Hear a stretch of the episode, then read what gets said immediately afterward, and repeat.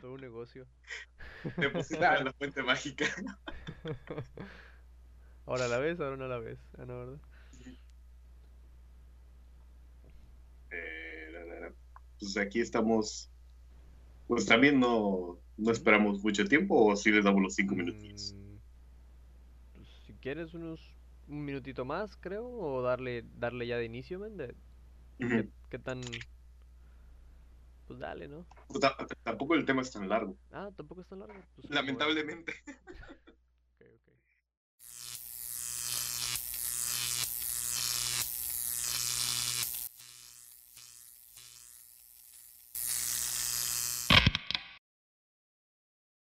ok. Bienvenidos a su bonito podcast. Ahora no es dominguero, ahora es de sábado. y el episodio se va a resumir el martes, creo. Por ahí traigo el calendario a un capítulo especial de realidades fragmentadas. Aquí estamos con nuestro ufólogo de cabecera, Nico. Consultor especial de temas paranormales. Aquí está eh, Nico. Muchas Y gracias por solo invitarme. quiero decir, sí, solo quiero decir que te engañamos. Va. Este, este no es un tema de ufología, es, es para reencontrar a la furgoneta. Ah. Aquí O sea, está la Juan, Me engañó, me furgoneta. engañó. aquí la furgoneta se- ¿qué se pasa, rompió. No, no te preocupes. Ah, bueno. Bueno, no sé cómo hiciera este podcast, lo que les decía aquí a mis compañeros antes de iniciar, que es algo que yo llevo muy dentro de mi corazón y por eso se me rompió al escribir esta madre. Para iniciar, este hombre no tiene página en Wikipedia. Sí, eh, Lo primero que encontré un artículo llamado Bajaron el artículo de Jaime Maussan de Wikipedia y nadie hace nada. la tiene en Wikipedia en inglés, eso sí, pero en español se la borraron. Aquí en la noticia resulta que la enciclopedia corporativa borró el artículo sobre Maussan de su plataforma. Algunos usuarios bromearon de los motivos ocultos de lo que sucedió. Ya sabes, los típicos conspiranoicos que era parte de la era se me hace muy irónico que parte de la agenda del nuevo orden mundial y de los Illuminati es borrar una página de Wikipedia. O sea, sí, sí. Una agenda muy apretada y muy específica por lo visto. Pero en realidad la razón fue, y está chistoso, que el texto carece siquiera una fuente fiable e independiente, de acuerdo con el usuario que le eliminó. Hay que recordar que en Wikipedia se pueden eliminar por usuario. O sea, un usuario puede, puede este, deshacerse de. sí, hay moderadores. Sí, hay O sea, si pones cualquier cosa, te dura cinco minutos. Bueno, pero el- la Wikipedia de Charlie García ahí sigue, güey. Mm. Y ahí te aparece una advertencia de que este, este escrito, este artículo está redactado desde el punto de vista de un fan y no desde un punto de vista objetivo. Wow. Oh, no, Y nadie no se lo ha sabía que funcionaba así Wikipedia, bro, pero con razón Es dicen que que no cuando hice de el episodio de así me salió yo me quedé. "Oh, mira". Oh, mira, curioso. Bueno, pero Charlie es Charlie, ¿no? Bueno, a través de Twitter, José Flores, vicepresidente de Wikipedia México, eh, dio cuenta de lo que había sucedido y dijo que trabajaría en agregar las fuentes necesarias. A través de un mensaje, Flores explicó que hace 30 días, en el 2018, el artículo fue puesto en solicitud de borrado. Por estas razones, y al no ser actualizado antes de la fecha, se eliminó. Ahora un editor tiene que reescribirlo y sustentarlo para que vuelva a estar en línea. De hecho, José, ahorita tengo rodante fuera de mi casa, no sé. Por eso me gustan los sábados de la mañana. Y más que nada, porque hay una señora que pasa con su carrito de los carritos donde pueden los niños. Ujú. ¿Carriola? No, es como que un carrito, porque está la carriola y aparte es un carrito que tiene forma de carrito. Oh, ok. Ah, ok, ya. Pero, pero hace más ruido que la, que la Segunda Guerra Mundial, güey, así de. Bueno. José comentó que planea actualizarlo cuando tenga tiempo para hacerlo. Recordemos que esto lo publicó en el 2018. Pero si cuentas con información, esto es un mensaje para toda nuestra audiencia. Si cuentas con información, puedes contribuir a la misión y restaurar la página de Maussan. O sea, ahí los están llamando. Yo ahorita voy a, terminando este episodio, voy a poner a redactar y lo voy a enviar ahí. Nada más les recuerdo que esta noticia es del 2018. 2018. a todos, y sé que me van a escuchar más de uno, a todos los mausanitas, ¿qué onda? ya van tres años y nomás no, no, no vienen a respaldar a su Mesías, así que, pero bueno. José Jaime Maussan Flota, ay, güey, creo que están peleando fuera de mi casa otra vez. Nacido el 31 de mayo de 1953, es un periodista, me encanta que le pusieron personalidad de televisión y ufólogo mexicano. Estudió periodismo en la UNAM y en la Universidad de Miami, en Ohio. Me da risa esa parte. En Miami, en Ohio. O sea, estaba haciendo coraje o como. En Ohio, ah, ok, ya. Ando de simple. Desde 1970 ha sido reportero en diversos periódicos y medios de difusión, entre ellos El Sol de México, XEX Radio y con Televisa. Trabajó en el noticiero 24 horas, con Televisa fue corresponsal en Estados Unidos y reportero de la asignación general del programa Domingo a Domingo, conducido por Jacobo Saludowski, mejor conocido aquí también como Satanás. Allá en tu carrera lo adoran, ¿no, Kevin? A lo mejor también sacamos un episodio de Saludowski. Nada más con eso, ese nivel dejamos, así que. También produjo historias para el programa dominical. En junio de 1990 recibió un premio global 500 de Mostafa Cabal Solva, director ejecutivo del programa de las Naciones Unidas para el Medio Ambiente. En el 91, Jaime Maussan batió récord en la televisión mexicana junto a Nino Canún y su programa ¿Y usted qué opina? Ah, dato curioso, en ese entonces se llamaba ¿Cuál es tu opinión? Me encantan los cambios de nombres, como que es que no suena tan bien. bueno, bueno, batieron el récord porque transmitieron durante más de 11 horas y media sobre temas de ovnis. Algo que no había, ah, literalmente no tenía precedentes porque aquí en México siempre se ha manejado una cortina de humo. Ah, acá, eh, dependiendo de los lugares geográficos, son cortinas de hierro, cortinas de cemento. Aquí siempre ha sido cortinas de humo. En sí, en su documental, él comenta que su padre era ranchero y tenía vaquitas y toros, y que quería que estudiara administración de empresas para que se hiciera cargo de los negocios familiares. Y aquí entendí Así fue un flashazo, una, inspiración, güey. Aquí entendí por qué tiene las arracheras de Maussan, güey. ¿Las arracheras de Maussan? Es un restaurante que él tiene. Ah, las arracheras de Maussan, ah, un sabor de otro mundo. No me lo sabía, güey. ¿Sabores de otro mundo? Sí, sí, sí. Búsquelo, búsquelo en Facebook, ahí tiene sus, sus, arracheras de Maussan. Y aquí puse que si un día venías a México tenías que venir con nosotros a las arracheras de Busan. Pero me acordé que eres vegetariano, así que mejor, mejor vos otro lado. pero, ¿que no hay tacos vegetarianos o qué? Sí, pero también se me haría incómodo.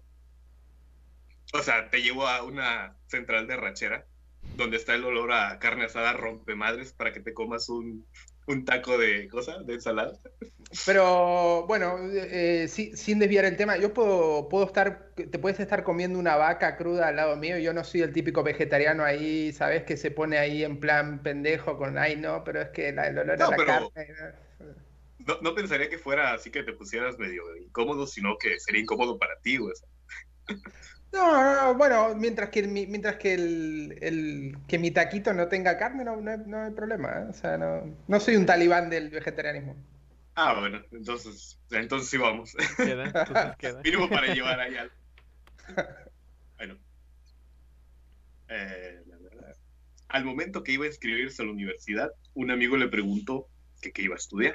Y este güey le dijo, bueno, este Jaime le dijo, perdón, lo de administración de empresas y su amigo le dijo que no, que qué flojera, que eso nada más era estar encerrado en oficina leyendo y contando.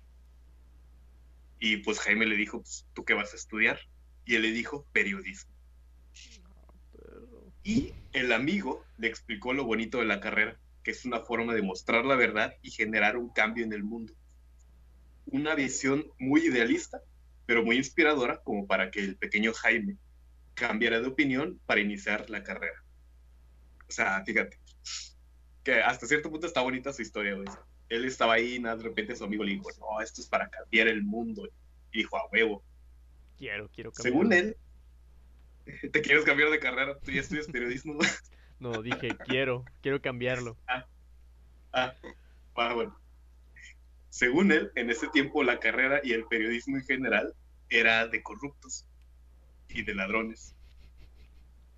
Y por lo mismo, su papá no lo quiso aceptar el cambio de carrera. Él le dijo, yo te quería en administración, ¿por qué te cambias una carrera de pura corrupción y de ladrones y no sé qué? Pero Jaime, como el hombre que es, le juró a su padre que nunca le robaría un solo centavo a ninguna persona. Pero sí se ha jineteado un chingo de varo pendejeando a las demás, así que aquí tenemos el primer hueco de la historia. O la verdad, no lo sé.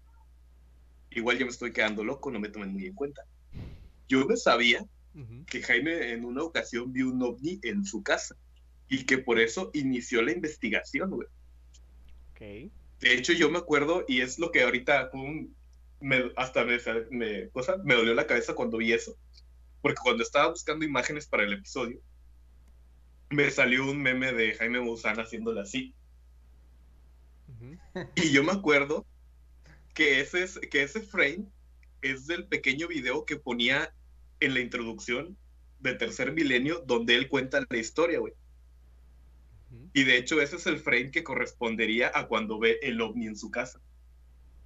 Ok. O sea, ¿sí vio un ovni cuando estaba en su casa o no lo vio? Yo conozco una historia de Maussan, de Maussan que sí fue testigo de, en una investigación que hicieron en la zona del silencio, que lo escuché una vez en una entrevista que le hicieron, me parece donde vieron unas luces, una historia. Y... ¿Cómo se llama el de, de papá? ¿El que está en Baja California? La rumorosa. Ah, la rumorosa. En la rumorosa, exacto.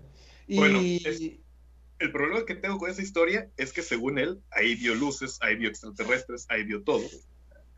¿Por qué no es su historia principal? ¿En qué sentido la historia principal? En todas sus tónicas y en todas sus expresiones y en todas sus conferencias, por lo general, su evidencia principal se basa en otras cosas. Y el caso de la rumorosa, que sí es un caso muy que podría entrar dentro de experiencias eh, ufológicas, casi no lo menciona. Bueno, yo lo pienso que él lo que hace es ejerce como periodista y como periodista, eh, digamos que busca testimonios de los demás. No es él el protagonista, como no busca. Yo creo que no que no pretende el protagonismo continuamente como relatando su historia como si fuera un contactado o alguien de pronto que vive, o sea, como haciendo un relato continuo de su experiencia, sino tratando de, ser un medio para la gente que, para acercar un poco la, temática, ¿no? A través de los testigos y contactos dentro de, México y, de fuera. Yo, yo me, me, acuerdo esta historia que contás de las luces de la rumorosa y también sé, pero no me acuerdo a ciencia cierta, de una historia en su casa. De hecho, hay, un, hay en YouTube un documental de su casa que está pero se la hizo así como subterránea, se ve que metió una... sí, sí, está, está brutal, brutal.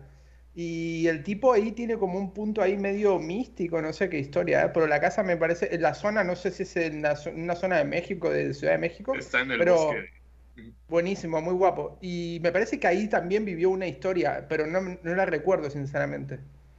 Eh, pero no sé, yo creo que el hombre es como, más que nada como periodista, busca no el protagonismo en su, en su relato, sino en el de los testigos y, y, sobre todo los que presenten algún tipo de evidencia, no sé. Pero bueno, él comenzó siendo reportero de Televisa, ya vamos mal. Pero era muy bueno. Su éxito radicaba, y siendo sincero, sigue radicando en los temas ambientalistas contaminación, protección de la flora y fauna y calentamiento global. Ahí tengo así a grandes rasgos uno bueno y uno malo. El bueno, bueno, el malo primero, bueno, mejor el bueno primero. El bueno fue que él realizó un reportaje denunciando la trata de las tortugas y de cómo es que aquí en México se comían los huevos, no sé si allá en otros lados, se comían los huevos de tortuga. Los usaban para medicina alternativa brujerías y todo ese tipo de cosas, y pues Acá en México se llevó a casi un punto de extinción a las tortugas. Él sacó el reportaje, hizo la denuncia y el Senado aprobó una ley para la protección de las tortugas. Y de hecho, ahora sí podríamos decir que esa ley de protección a las tortugas es gracias a un reportaje de Maussan. La mala, que un biólogo tenía, encontró el refugio de las mariposas monarcas en Morelia, hizo las fotos y las publicó. Y Televisa le dijo, quiero que encuentres el refugio. Maussan estuvo tres años buscando el refugio de las mariposas monarcas. Lo encontró, hizo el reportaje. El problema fue que dejó la ruta y ahorita es una ruta turística donde todos los años van gringos, mexicanos, todas partes del mundo a pisotear mariposas, a contaminar, a echar basura.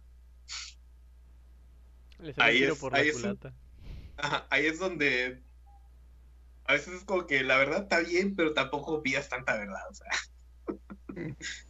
Pero bueno. Pero como todo presagio apocalíptico, todo cambió con un eclipse de sol. Contexto, el 11 de junio de 1991 pasó a la historia porque ese día ocurrió lo que es considerado como el segundo eclipse total de sol más largo del siglo XX. Sin embargo, muchos encontraron, algo que no esperarían Pronto existirían reportajes, en particular de la mano de Jaime Maussan, de los que durante los 6 minutos y 54 segundos que la luna cubrió el sol, fue posible ver ovnis en el cielo. Y ya fuera el pedo, esto fue algo que sí pasó. Obviamente me estoy burlando de muchas cosas y me voy a seguir burlando de muchas cosas, pero de que esto marcó un precedente, sí lo marcó. No quiere decir que en efecto fueron naves extraterrestres como muchos aseveran, pero de que pasó algo, pasó algo porque si no, no habría tanta evidencia. Por eso yo le doy el peso que merece este señor, pero también perece. Tranquilo. Después de esto, fue exponer el tema en ¿Usted qué opina? con Nino Canún. Y después de dos episodios, la gente comenzó a contactar a Jaime para enviarle evidencia o contarle sus experiencias. Literal, le pasó lo mismo, lo mismo que a mí con los taxistas. Solo les hago un comentario para romper la tensión del momento y ahora estoy a nada de ser psicólogo especialista en taxista. Ahora sí, como el meme, solo porque una vez hice un reportaje de ya soy bueno los extraterrestres toda la vida. Y de hecho él lo maneja así en sus documentales, que él decía que estos temas ni le importaban, güey. Pero la gente lo empezó a contactar solamente a él, Y le enviaba la evidencia solamente a él. Y él decía, ¿yo para qué quiero tantas cosas? Y pues armó un, un programa de veintitantos años. Pero bueno, ya vamos a empezar con unos poquitos casos del buen James. Este, este me da mucha risa. 11 de mayo del 2004.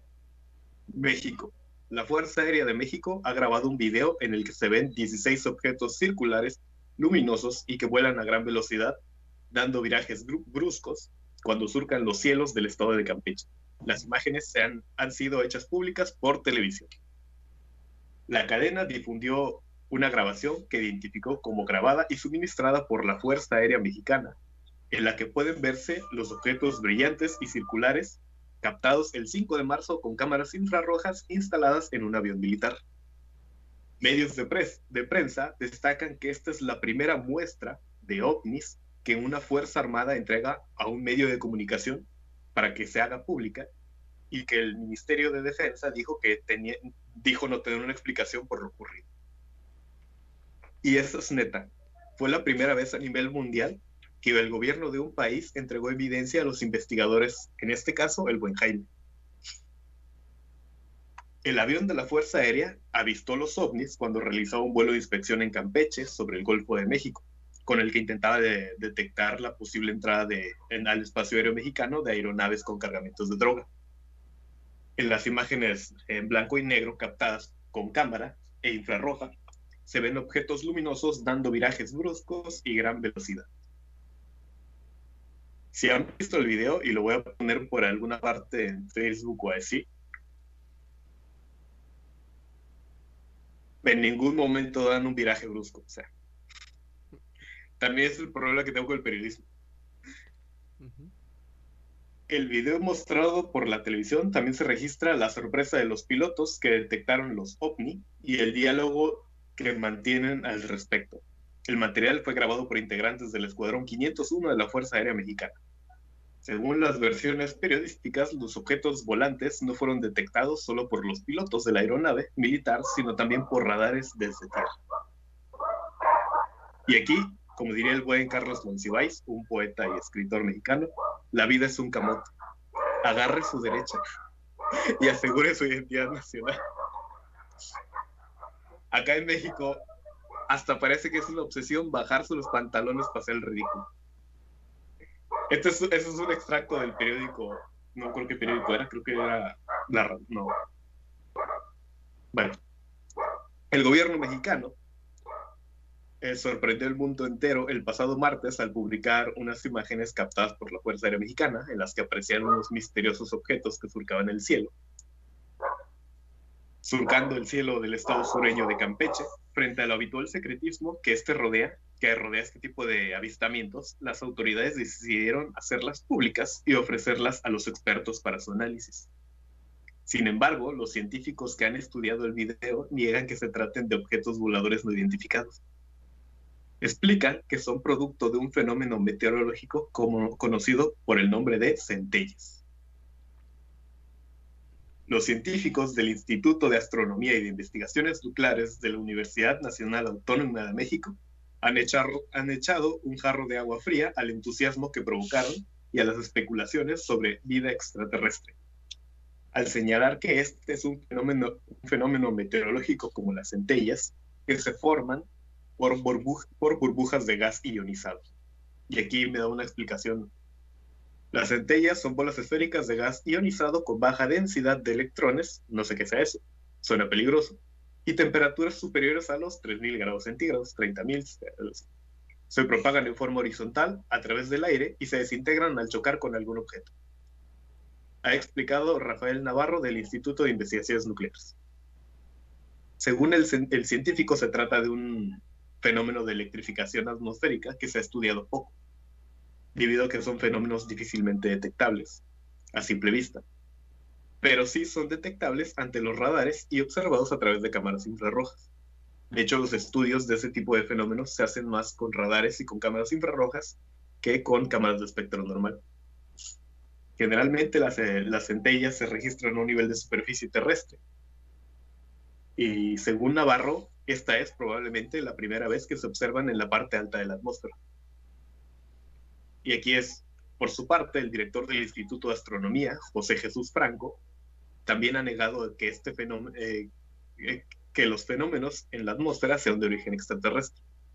Este tipo de fenómenos deben ser tratados con un criterio rigurosamente científico, ya que un manejo irresponsable de esta información, lejos de disipar dudas, las aumenta y confunde a la sociedad Así sentencia Franco.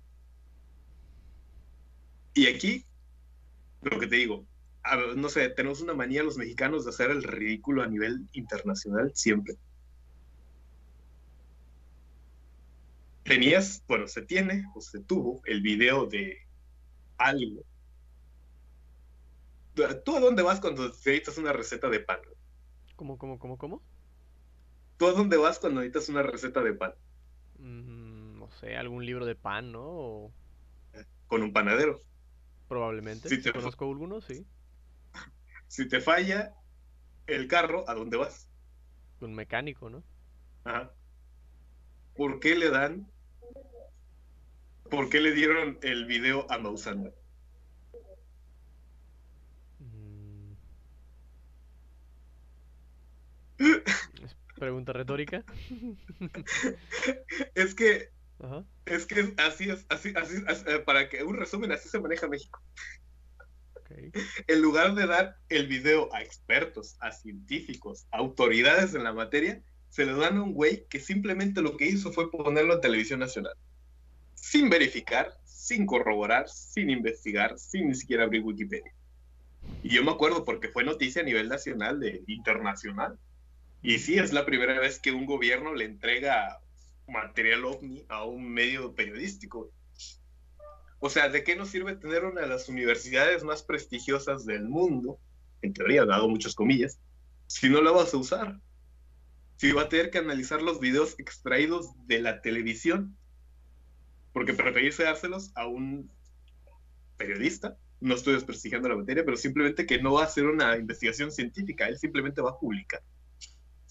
Yo creo que opino un poco, no, no, no, sé exactamente el caso que te referís, pero yo creo que puede ser, puede ser, y lo digo a riesgo de equivocarme, de que igualmente se le hicieron llegar al equipo de Maussan de, de, cara a que el equipo de investigación que, que tiene o que tenía él con, con, su programa de tercer milenio, pues analizaran el, el video y yo creo que para analizar eh, un video si es falso o es verdadero tampoco hace falta un erudito, o sea, básicamente una persona que, que, sepa edición de video pues ya está, ¿no? Y eso lo puede hacer una persona que haga un curso, no necesariamente tiene que ser un, científico. Eso por un lado.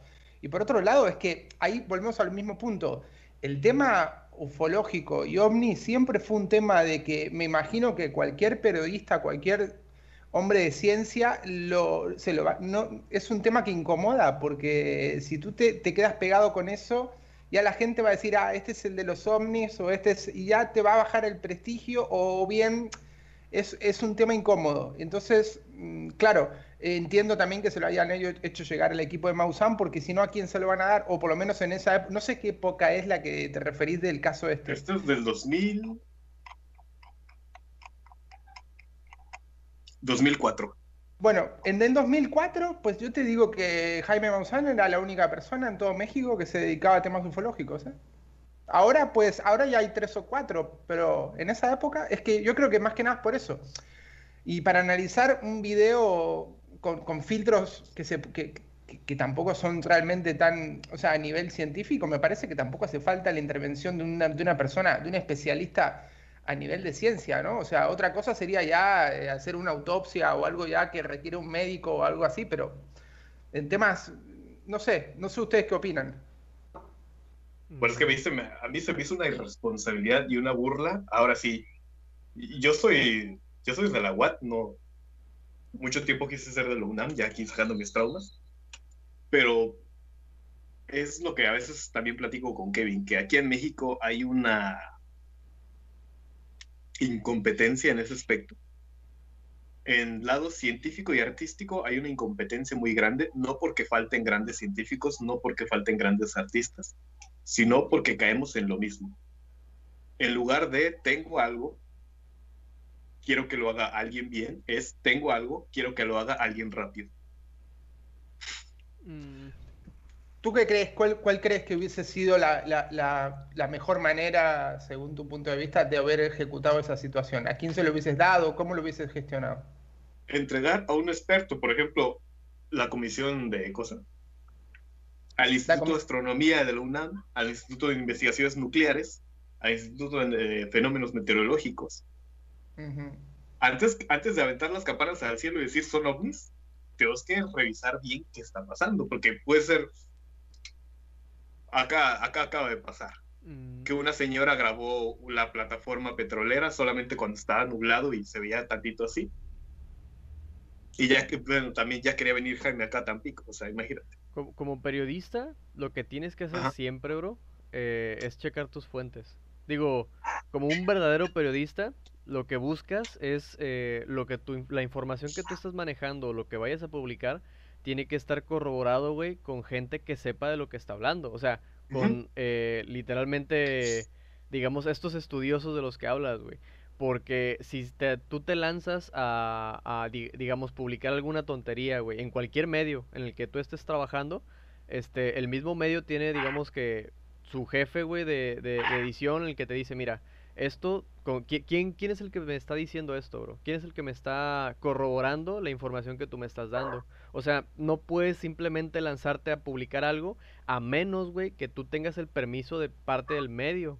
Y no sé si es como periodista, periodista, güey, porque yo creo que esto es más como un, un juego showman, este, mexicano, güey. O sea, este güey eh, simplemente era una persona que tenía su, su show y, y, hacía juegos con él, güey. O sea, buscaba y hacía y lo que quisieras, güey, pero no más allá del, del, del, del show, güey. No sé si me explique. Es que de hecho en el documental él defiende ese punto, güey. De que los llamaron a junta y él y, el güey de la Fuerza Aérea Mexicana le dio el video y le dijo, no sé qué sea. Y Jaime dijo, a huevos son ovnis. Y se fue y lo publicó.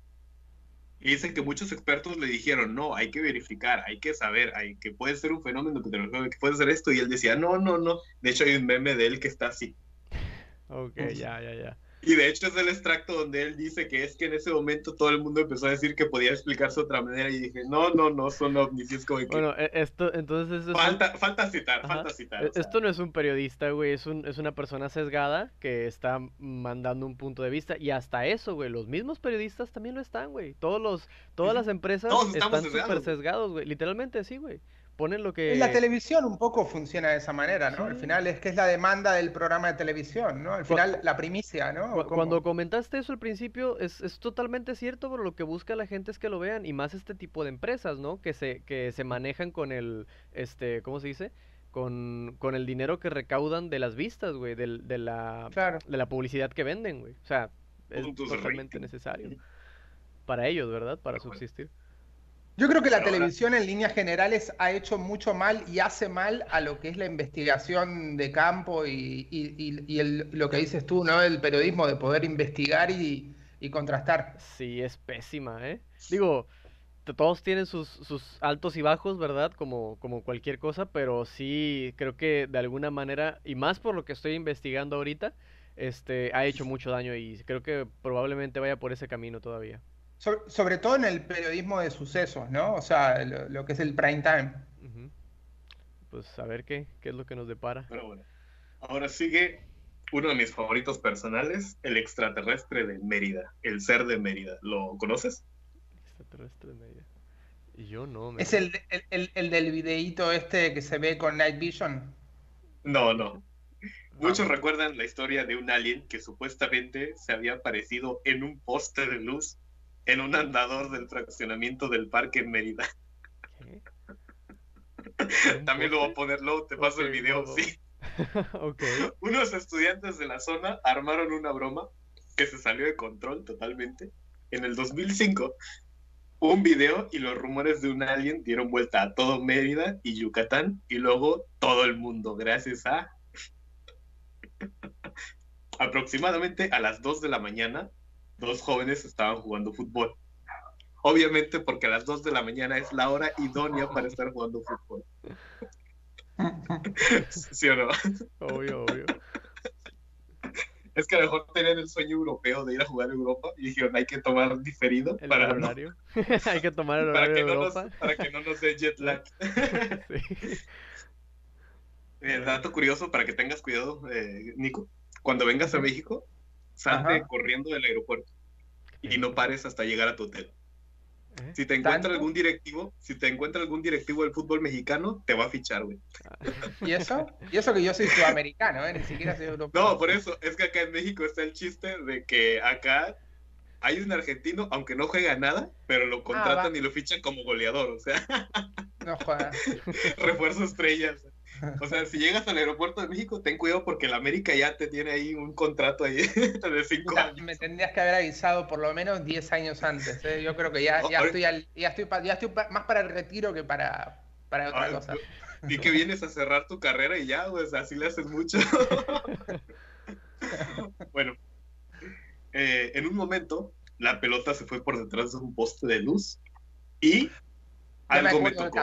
Ya me acuerdo del caso. Ajá. Detrás del poste se asomó un brazo y un rostro. En ese momento aseguraron que se trataba de un alien. Estoy haciendo comillas. Pero era una simple máscara y una broma de los muchachos. El video comenzó a circular por todos los celulares de Mérida, vía infrarrojo o vía Bluetooth, dependiendo del presupuesto. Qué tiempos, ¿no? El infrarrojo.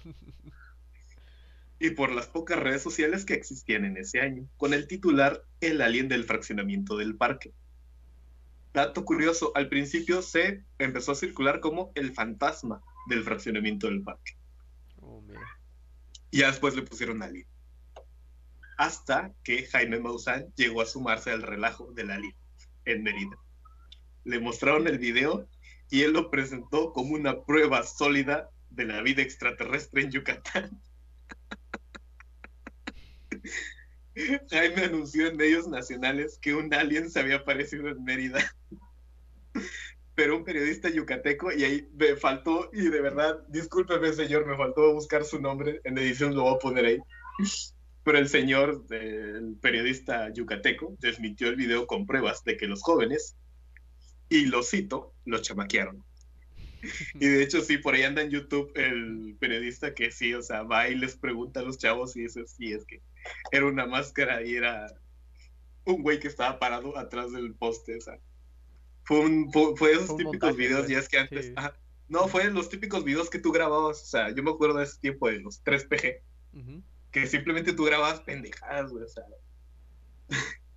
no era, de hecho ellos decían que no era con intención de ni siquiera de, de que se hicieran famosos, güey. Oh, ya. Ellos lo querían pasar, lo querían pasar entre sus amigos nada más, güey. De ahí se salió de control y ya saben cómo funciona el teléfono descompuesto. Años después, el periodista investigador, que ya más bien parece irónico decirlo, Jaime Monzán, revivió la polémica del presunto ser de Mérida, aparecido en el fraccionamiento del parque. En una investigación se presentó el testimonio directo de los autores, quienes aseguraron que el video era real, y vean el video, se están riendo yo no confío en alguien que se está riendo y lo hago cuando me estoy riendo yo. Y se realizó un análisis para determinar la extensión del brazo del supuesto ser, que resultó ser de un metro con diez. O sea, el brazo le medía un metro con diez centímetros. Ok. Decían que más que cualquier humano. Eh, depende. Hay personas con brazos más largos que otros. También se presentó un análisis de radiación. También se presentaron análisis de la radiación que se presentó durante más de un año en el lugar.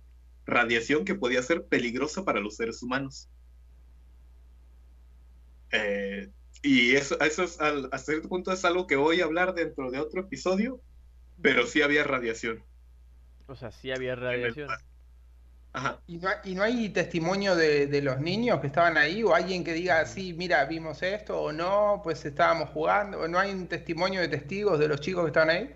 Sí, es que hay videos de los chavos hablando con Jaime Musa, güey. Los entrevistaron. De hecho, es para una. De hecho, la investigación fuerte se la patrocinó un programa de televisión japonés, Ah, ¿neta?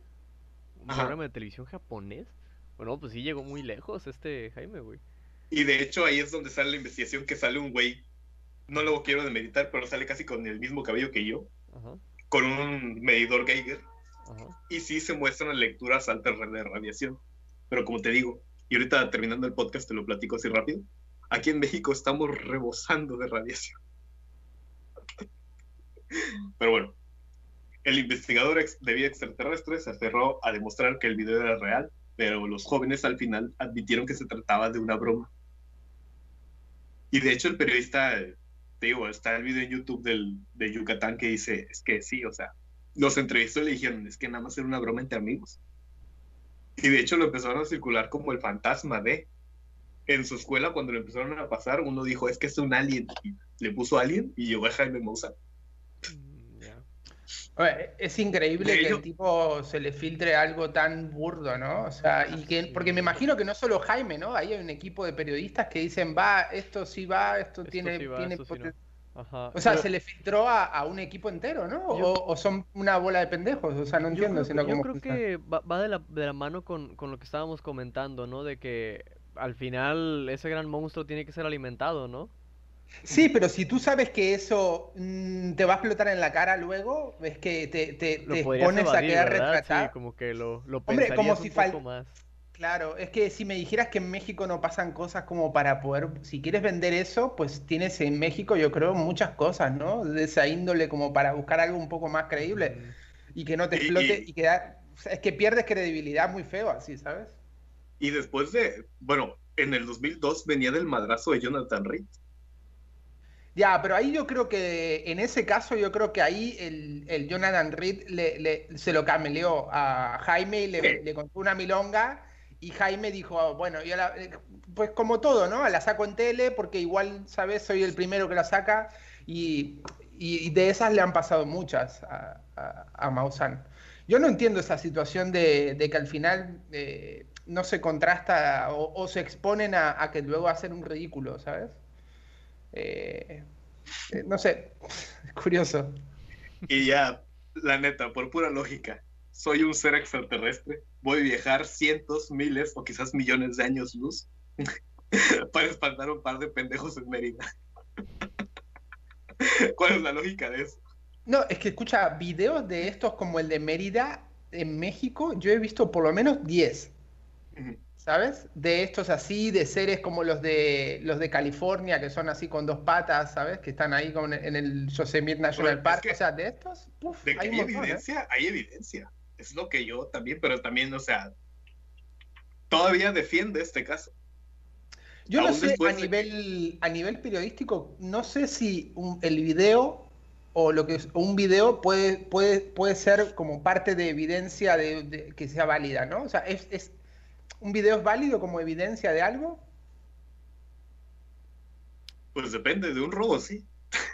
Pues yo creo que como, como evidencia deberías, debería ser dudoso. ¿Por qué? Porque, bueno, antes eh, no había tantas posibilidades para hacer un cambio, ¿no? De, de edición o algo por el estilo, pero ahora con, con esa posibilidad como que te da más chance para jugar, ¿no? O sea, en el sentido de que es más dudoso todavía. O sea, hay gente que sabe hacer eh, edición, así que es más complicado, ¿no? Tomarlo como verdadero totalmente. O sea, a nivel de evidencia científica, yo creo que un video no, no, es evidencia de nada. Pero, o sea, yo creo para la ciencia, lo único que puede probar la vida extraterrestre es que baje una nave y haga una, una rueda de prensa, básicamente. Yo creo. O, o, o el, lo que yo tenía, estaba pensando anoche. si, si, un día me encuentro con un alien, yo siempre voy a traer, de ahora en adelante, siempre voy a traer esto conmigo. ¿Una navaja? Niños siempre traigan una de estas cosas. Mexicano de, sí, de preferencia, de preferencia también trae una, una mariposa, que es de las cosas más divertidas que puede haber en el mundo. si le sale un marciano, huélele un dedo. O sea. El Eso sería evidencia, ah, evidencia. Hay un caso, hay un caso en España de, de, de, un, de, un, contacto que hubo en, en, una base del ejército, que ahora no me acuerdo exactamente, pero te puedo pasar información, donde unos militares se encuentran con un ser y y claro, se asustan, empiezan a disparar y, se, y, y el tío eh, y el ser este se ve que les tiró como una, una como una como un, tipo de energía y a uno de estos hombres se cae al suelo y, y, se le quema le quema le quema el cuerpo de una manera que luego tuvo cáncer bueno una historia eh, salió en la televisión y te estoy hablando de gente del ejército militares ¿eh? o sea son bueno, bueno eso suena más creíble que un alien que salió a espantar gente en Mérida. Sí, es, es, curioso, es curioso porque el tema al final es que no tiene un hilo donde... el caso de los testimonios de ovnis y testigos es, es realmente... No hay una línea de investigación o donde siempre pasa lo mismo o aparecen en tal lugar o pasa tal situación. Yo creo que hoy día es, es lo que, un poco lo que comentaba, ¿no? O sea, a menos que bajen y den una rueda de prensa y ya no haya que demostrar nada, es mejor te digo que ni que se te aparezca, porque como se te aparezca, pasa, la gente no te va a creer y al final es que vas, entras en una situación de, aislamiento social o de o descrédito. No sé si digo, mira, un dedo y se acabó la... También. Y por otro lado, en, el 90% de los casos donde hubo contacto o, o testimonios así, en la mayoría todos terminan mal. O sea, no hay ningún testigo ovni que de pronto, después de que tuvo el, encuentro, la vida le fue de puta madre. O sea, no, todo lo contrario, ¿sabes? Es, muy complicado. Algo triste. Es algo muy triste también. Sí, por diferentes factores siempre acaba mal. A, a mí el caso, eh, un poco para cerrar este, el, tema de lo que estaba diciendo, ¿no? O sea, el que más me llamó la atención del mundo de, tema de OVNI es el caso de un, de un psiquiatra que se llama John Mack, que es un psiquiatra de Harvard, que el tipo fue premio Pulitzer, y el tipo hizo una investigación de, una, de un avistamiento que tuvieron unos niños de una escuela en Sudáfrica. Y si buscan en, en, YouTube pueden ver los testimonios de los niños. Y la cara de los nenes cuando les, les preguntan qué fue lo que vieron, estamos hablando de nenes de 9 años, 8 años, ¿eh? cuando ves la cara de los nenes contando el relato, realmente obviamente, volvemos a lo mismo, no prueba nada, ¿no? Pero si tú te solo te basas en lo que, en el testimonio, en, el relato, la cara de las nenes y cómo lo cuentan, realmente se te pone la piel de gallina porque dices, esto, estos chicos lo vivieron, lo que están contando no están mintiendo, ¿sabes? O sea, eso fue el caso más increíble que yo escuché de, que, que no me pareció un show y con un tipo ultra certificado, ¿no? Pero bueno. Sí, porque volvemos, de que evidencia hay, evidencia hay de que está pasando algo. Ya. Pero, pero ya, ya rápido porque luego regañan a Kevin y tengo que ir a comer. Insidor.com. ¿Te suena? Insidior.com. Eh, un pendejo, ya lo voy a hacer rápido. Un pendejo en Reino Unido estaba echando hueva en su casa, vio una nave arriba de su casa, entró corriendo y grabó un video de dos minutos, casi tres, de extraterrestres echando desmadre en su casa, en el patio de su casa. Al otro día fue a la Guardia Real de Su Majestad el Rey. Obviamente, porque en Reino Unido no hay policía ni hay un puto servicio de inteligencia secreto como el MI6. o sea, es que desde ahí la historia tiene un hoyote. ¿Cómo chingados vas con el con el cosa? Con la Guardia Real de Su Majestad la Reina. O sea, si tú tienes un video de extraterrestres, ¿a dónde vas? Es una buena pregunta, güey. A ver, te, la voy a hacer a ti, güey. Si tú tienes este, este contenido, ¿a dónde irías, güey, aquí en México? ¿Cuál es el mejor lugar, güey? ¿Con quién?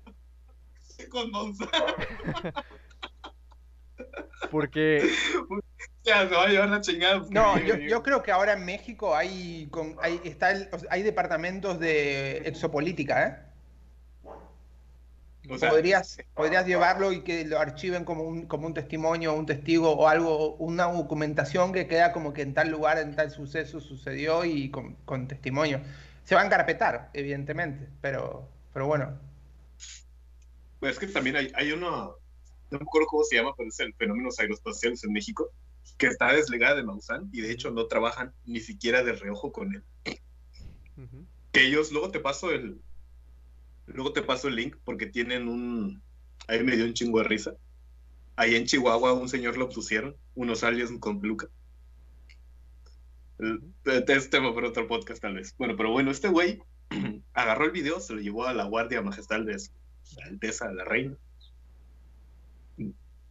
No sé, se lo había llevado a la policía, el servicio secreto, periodismo, no sé. Le dijeron que no chingara, que esto es asunto de seguridad nacional por lo mismo, no se la quitaron, solo le pidieron, y simplemente confiando en que él fuera buena persona, que no lo publicara ni hablara de él. No se lo quitaron o lo destruyeron. Le dijeron, no hables de esto. Conste que es de seguridad nacional. Te lo pido por favor. Júramelo con el meñique. o sea, tienes un video que compromete a la seguridad nacional y te dicen, nada más no hables de él, no lo publiques. O sea, yo, yo siento que ese en lugares así, yo digo que mínimo una putiza para quitártelo si te lo meten.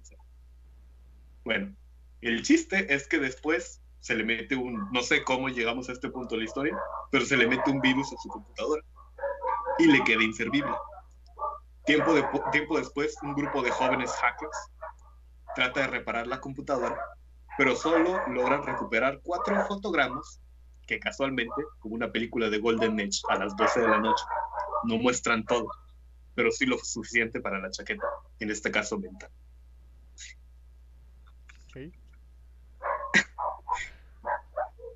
Después de eso, subieron esta historia a internet junto con las fotos. Fueron las fotos que puse en preview. Mm. Siento que este hombre va a escuchar este episodio. Para iniciar, las fotos no tienen indicio de movimiento. Las imágenes sí parecen más una fotografía que el frame de un video. Si las ven, luego se los paso. Y flashback, Jaime. Aunque voltees los ojos y te pongas a chiflar, hay fotografías que se puede precisar el movimiento mediante el desenfoque o barrido de elementos en primer plano, como son las extremidades, ropa, cabello, o en segundo plano, como rachas de viento moviendo polvo, hojas, ramas de árboles, lluvia y cuerpos de agua. Esto se puede explicar, y aquí dos conocedores de cámaras me pueden refutar. Esto se puede explicar con la velocidad de obturación. mediante el cual se puede lograr un efecto de congelamiento o de barrido, dependiendo. Pero esas reglas y fórmulas no se aplican de la misma manera al momento de capturar un video. Cuando tú tienes un video, cuando detienes un frame, por lo general es muy difícil que te salga algo tan congelado. Siempre te salen barridos. Y hablamos de 1900. Si pones la velocidad por encima de 60 frames, igual puedes llegar a tener quizás sí, pero estamos hablando de, más. Estamos hablando de 1993. ¿Cuántas cámaras conoces? ¿Cuántas cámaras caseras crees que tengan 60 frames? ¿Y era de día o era de noche? Porque si era de, noche. ya directamente, es que directamente, a menos que tengas un ISO altísimo, no vas a ver nada. Cuanto más subas la velocidad, menos luz. Exactamente. Era de noche y era con eh, visión nocturna. Hmm. Luego les paso las fotos, las voy a poder. Y si les voy a dejar algo de tarea, es el es un video de Jaime Maussan llamado, está en YouTube, búsquenlo así, El Drama. Jaime Maussan versus Elsa Burgos. Para que vean el nivel de profesionalismo y respeto a la, a la opinión ajena de este hombre. O sea, es. Eh, luego lo ven, porque de verdad, o sea, ah, hasta da coraje cómo se comporta. Y ya para terminar, quiero hablar del caso Pedro Ávila. ¿Lo conoces? No. O no te suena. Bueno, es un ufólogo mexicano que ha logrado obtener varios videos con una idea tan pendeja, güey. Una disculpa al señor si es que nos llega a escuchar. No es una ofensa. De hecho, usted me cae muy bien. y le dejo la puerta abierta por si un día quiere venir a dialogar a su bonito podcast. Pero es que es una idea tan pendeja, güey. Que hasta da coraje que no se te había ocurrido a ti, güey. O sea, cuando lo vi, yo me quedé, güey, ¿por qué no se me ocurrió a mí? bueno, Pedro Ávila Rubio es mexicano, observador, investigador y divulgador del fenómeno ovni con más de 20 años de, trayectoria, autor e, e, inventor de la técnica de videograbación simultánea en espectro normal e infrarrojo y multiespectro, con la cual demostró la existencia de ovnis invisibles al ojo humano. En pocas palabras, inventó y patentó un armatoste así, donde pone una cámara, que me gustaría decir que es una cámara de toda la vida, pero él usa puras cámaras profesionales, y una cámara infrarroja y a veces también una multiespectro arriba. O sea, simultáneamente está grabando al mismo punto con de dos a tres cámaras, una normal que graba toda la vida, una infrarroja y una multiespectro. Y con eso ha logrado obtener videos de cosas que hay. De hecho, te hago, un inciso un momento. El, sobre todo las cámaras que, graban infrarrojo, normalmente en, lo que, en, el tema de, ovnis se captan muchísimo más con, ese tipo de cámaras que con cámaras normales. Con lo cual, eh, de momento lo que comentás está, es, interesante porque a, nivel de investigación o sea, es bastante más completo. y, y es, hasta cierto punto, es uno de los apadrinados de Maussan. De hecho, él empezó viendo su programa y él empezó de los Skywatchers. Yo quería ser uno cuando era niño. Porque te, te mandaba un kit con un chalequito y una cámara y un tripié. te mandaba tu chalequito que decía tercer milenio y, y ya tú te ponías en, el techo de tu casa ahí con tu cámara a ver a qué hora genial. Él empezó siendo un Skywatcher. Vio un ovni, lo logró grabar y después empezó a obsesionarse o a eh, experimentar, a innovar. Y creo este, te digo, es como que un armatoste donde pone dos cámaras y el primer video que tiene es que con la cámara normal grabando al mismo tiempo no se ve nada, pero en infrarrojo se ve que hay algo ahí y es como el que... De hecho, creo que hasta no, no, no, no, no hay mucha información de él. Tiene un, una página en Blogspot que no ha actualizado desde, desde hace años, pero pues, lo último que supe es que tiene una, hay una organización en Francia que tiene su nombre de investigación, donde usan su invento para investigar los ciegos. O o sea él ahora sí, en todas las reglas es un investigador. O bueno, mínimo, mínimo un inventor. Y ya para terminar, quiero leer un extracto. Esta es la parte mamona del podcast y para terminar, quiero leer un extracto de un ensayo acerca del libro de Juan Pablo Anaya llamado Kant y los extraterrestres. La mirada encallada en el paisaje es el ejercicio inverso de quien reflexiona sobre sí. Además, su complemento, la vuelta hacia una fuera igual de incognoscible. No sé por qué teniendo dislexia me pongo palabras tan fuertes. Incognoscible que el interior propio. Entonces vemos cómo Juan Pablo Naya nos ofrece en Los Vigilantes una Polaroid, una Polaroid en la que el pintor Caspar David Fried se toma de la mano con Jaime Maussan para ejemplificar la mirada que ansía el descubrimiento del más allá sideral. Una búsqueda motivada por una ansia similar a la que experimentamos al preguntarnos por las vacías inmensidades de nuestro interior.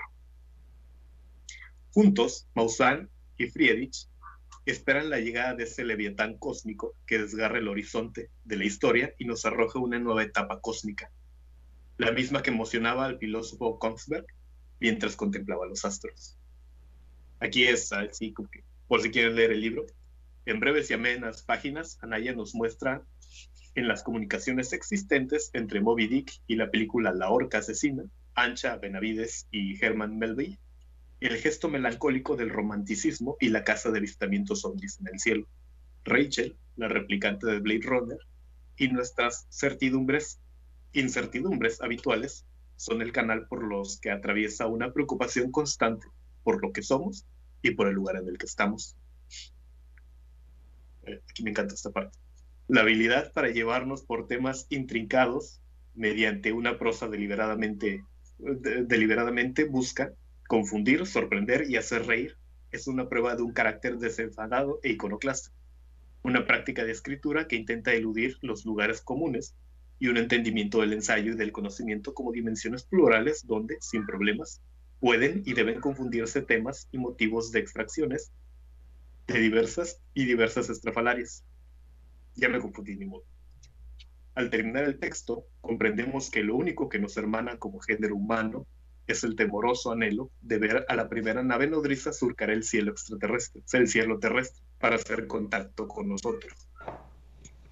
En la comunión suscitada por tal miedo confirmamos una vez más la falta de identidad que tenemos al subsumir mediante nuestros rudimentarios imaginativos, imaginativos, pero siempre eficaces remixes culturales.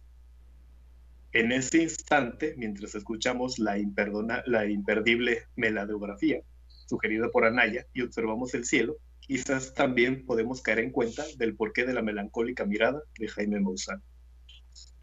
Y eso es lo que también, o sea, me dio, sí me dio sentimiento cuando lo leí. O sea, si ves a Jaime Maussan, tiene una mirada muy melancólica. Y tengo que reconocer, como tú le dijiste, que Jaime Maussan es un pionero y una punta de lanza. Te estoy citando a ti, es una punta de lanza en el tema ufológico, no solo en México, sino también a nivel internacional. Y gracias a él, muchos, incluyéndome, iniciamos el camino de la investigación o el interés en estos temas. Y personalmente tengo que decirle y confesarle que soy un gran admirador de usted y de su trabajo. Por lo mismo, me permito extenderle este consejo. No mames, Jaime.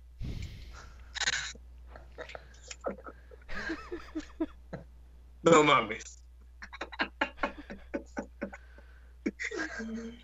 Ya, aquí termino mi escrito si quieren cerrar con algún comentario. me sorprende, güey.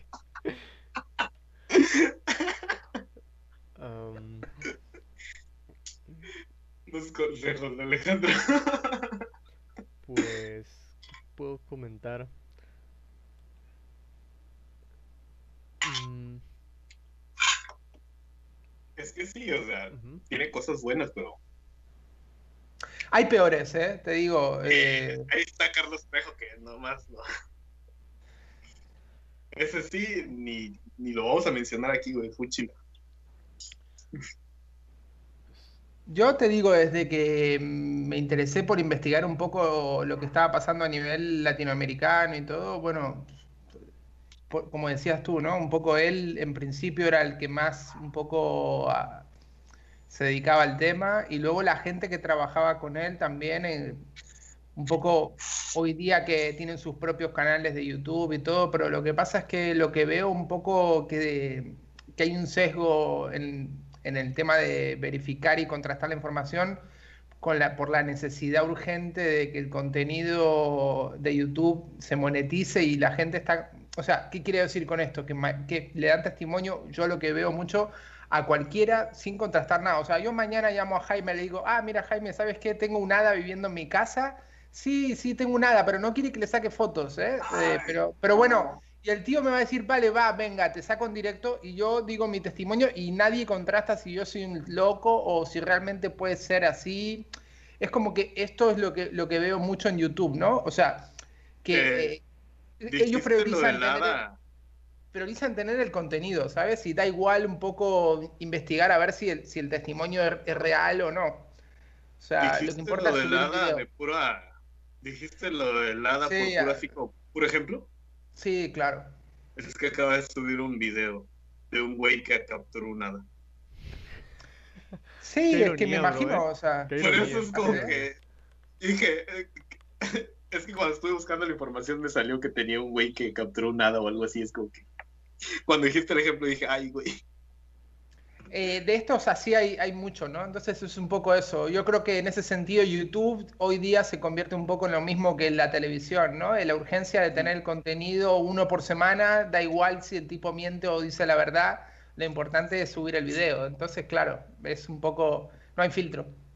Sí, concuerdo totalmente con esa, esa opinión, men, porque creo que no solo YouTube, no, tampoco no solo la televisión, sino que cualquier tipo de información desde que se empieza a monetizar, desde que se empieza a utilizar para, digamos, como medio de, este, para conseguir dinero, desde ahí ya empezamos como que, empezamos mal, ¿no? Y más por, la, por la metodología que se utiliza, en, el sentido de que, oh, sí, eh, literalmente no se utiliza esa metodología, sino que simplemente se lo pasan por el arco del triunfo y dicen, va, ¿por qué no? Digo, se ve interesante, puede llamar, puede ser visitas, va, va, va, sácalo, déjalo, déjalo. Es que si tú es que yo pienso, si eso, ese mismo tipo de investigación se hace en un formato documental, donde tú de pronto puedes tener una cantidad de meses o años para investigar, recabar datos y, tener y, estar seguro de, lo que, de los testigos y, la información que vas a manejar y exponer, de que no te están, no te la están colando o que no estás presentando cualquier cosa, pues ahí de pronto ya, yo creo que para lo que es investigación y casos de estos se necesita tiempo para para filtrar y para, para, hacer las cosas de una manera seria. Y, la inmediatez de Internet y sobre todo YouTube, no, el tiempo es, es, es, eh, es, irrisorio porque es esto, ¿no? Es un video por semana o menos. Entonces, claro, eh, yo creo que no se puede. La, misma fluidez del contenido, que ahora se apremia más realmente estar subiendo un video cada, cada ¿qué será? Una semana diario. Hay gente que lo hace diario, tres videos diarios, güey. No sé cómo le hacen para vivir, pero tres videos diarios y... Está todo el día con el culo en la silla. Sí, literal, ¿eh? Y lo peor es que es un estilo de vida y es un estilo que se está dando ahorita en este momento. Y como ahora, gracias al internet, tenemos, digamos, esta ventaja en la que cada uno podemos tener una ventana de poder, de expresión, este, se transforma en, en, esto, ¿no? Todavía. Ahora estamos más pegados eh, a, a, dar contenido, eh, a mostrar contenido, a transformar que, que simplemente investigar o, darse el tiempo para dar algo más, más, ¿cómo se dice? Darle, digamos que más pie, más, más calidad a algo. Es, es complicado e, este, este tema. Porque, digo, lo veo desde el punto de vista de que nosotros también somos creadores de contenido. Al momento de estar dando este podcast, estamos haciendo contenido. Así que Sí, yo creo que más que en el tema de investigación, yo creo que el tema de investigación, esto le hace mucho daño. Después tú puedes crear contenido, pero puedes hacer comedia o hacer otro tipo de contenido que sí te permite que si tú eres creativo y trabajas rápido, pues puedes sacar uno o dos videos o tres por semana y sin necesidad de, de, distorsionar la realidad, digamos, ¿no? Bueno, también desde el punto de vista que comida ligera, ¿no? Digo, podemos distorsionar lo que queramos porque también no estamos ligados a, a, un, a una investigación, podría decirse, probablemente dicha. Claro, claro, exactamente. interesante. Sí, por el bien del programa nos aventamos. nos aventamos cara barbaridad, o sea. No, esa frase casi me da un Oscar. ah, pues eh, muchas gracias por estar con nosotros aquí. No sé si sea buen momento para que anuncies o, no sé, no has dicho nada sobre tus próximos proyectos o, ah, o simplemente, sí, o simplemente eh, te despides y ya nos vamos.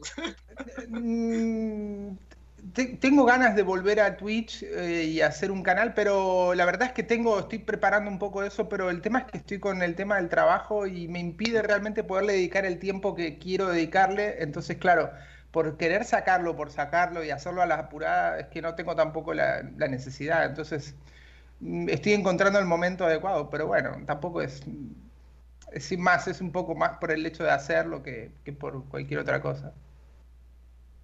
Bueno, pues cualquier cosa, pues aquí, aquí es tú. No sé que ponernos bien de acuerdo porque ah, ya he visto ahorita los rodanteros se pelearon afuera de mi ventana. Eh, los horarios, pero sí, tienes puerta abierta acá en, en, este canal. Yo les agradezco un montón y gracias por invitarme. Eh, así que nada, ya, ya les mantendré al tanto cuando suceda algo con esto y si no, pues cuando se preste otra oportunidad así, pues charlamos un ratito, no hay problema. Genial. Pues, eh, gracias por escucharnos y nos vemos seguramente en algún momento. Eh, per áspera a Inferni. No sé por qué tapo la Ahora sí tengo que tapar la cámara porque este video va a salir con nosotros. Porque siento que poner simplemente como edito los videos, si me va a venir a atacar, va a decir por qué no da la cara. Así que ahora sí le estoy dando. Saludos. chao. Chao, chao. Es tu voluntad.